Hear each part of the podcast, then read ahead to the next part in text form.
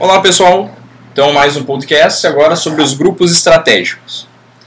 Qual que é a ideia dos grupos estratégicos? Tá? A ideia é a gente conseguir visualizar quais daqueles concorrentes de fato vão concorrer conosco no longo prazo. Então, para isso, a gente tenta olhar algumas características que eles apresentam que é de difícil mudança no curto prazo. Ou seja, vamos tentar principalmente identificar as estratégias empresariais deles. Porque, como a gente viu anteriormente, se alguém atua com a liderança em custo, requer uma grande mudança na cadeia de valor para que ele possa atuar com diferenciação.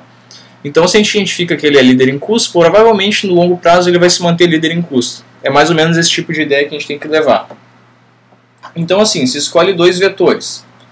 Eu sugiro usar como vetor as estratégias empresariais, tá? Pode ser modelo do Porter, pode ser modelo do Ansoff, mas não quer dizer que só possa se resumir a isso. Vocês podem usar especialização, política de canal, qualidade do produto, a integração vertical, uh, relacionamento, enfim, qualquer coisa que vocês acharem que dá para identificar uma característica de longo prazo, vocês podem utilizar.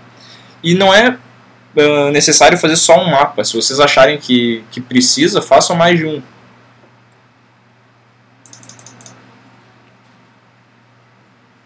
Uh, dando sequência. Depois disso, vocês vão olhar os concorrentes de vocês e identificar essas características do que vocês selecionaram para o mapa de vocês.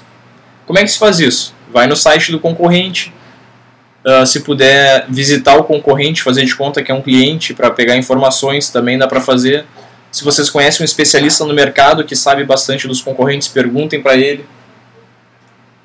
E por aí vai. E aí vocês vão montar o um mapa que a gente viu em aula e colocar cada empresa nesse mapa conforme as suas características. Ah, ele está voltado para qualidade, então vamos deixar ele mais para cima. Se é um produto sem muita qualidade, mais para baixo. E aqueles que estão próximos em vocês nessas características fazem parte do grupo estratégico de vocês, ou seja, são os concorrentes para longo prazo.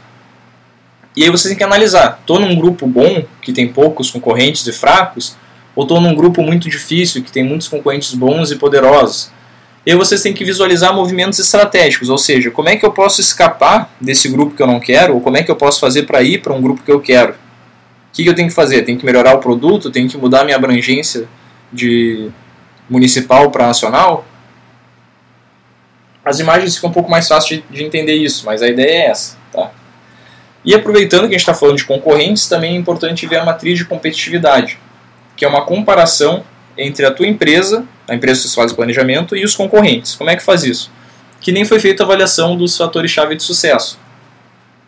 Então vocês vão ter lá os fatores-chave de sucesso, que já estão ponderados, porque vocês já fizeram isso, e a empresa de vocês já está avaliada. Agora o próximo passo é avaliar os concorrentes e ver quem está em vantagem qual critério. E ver o que, que pode fazer para contornar essa situação.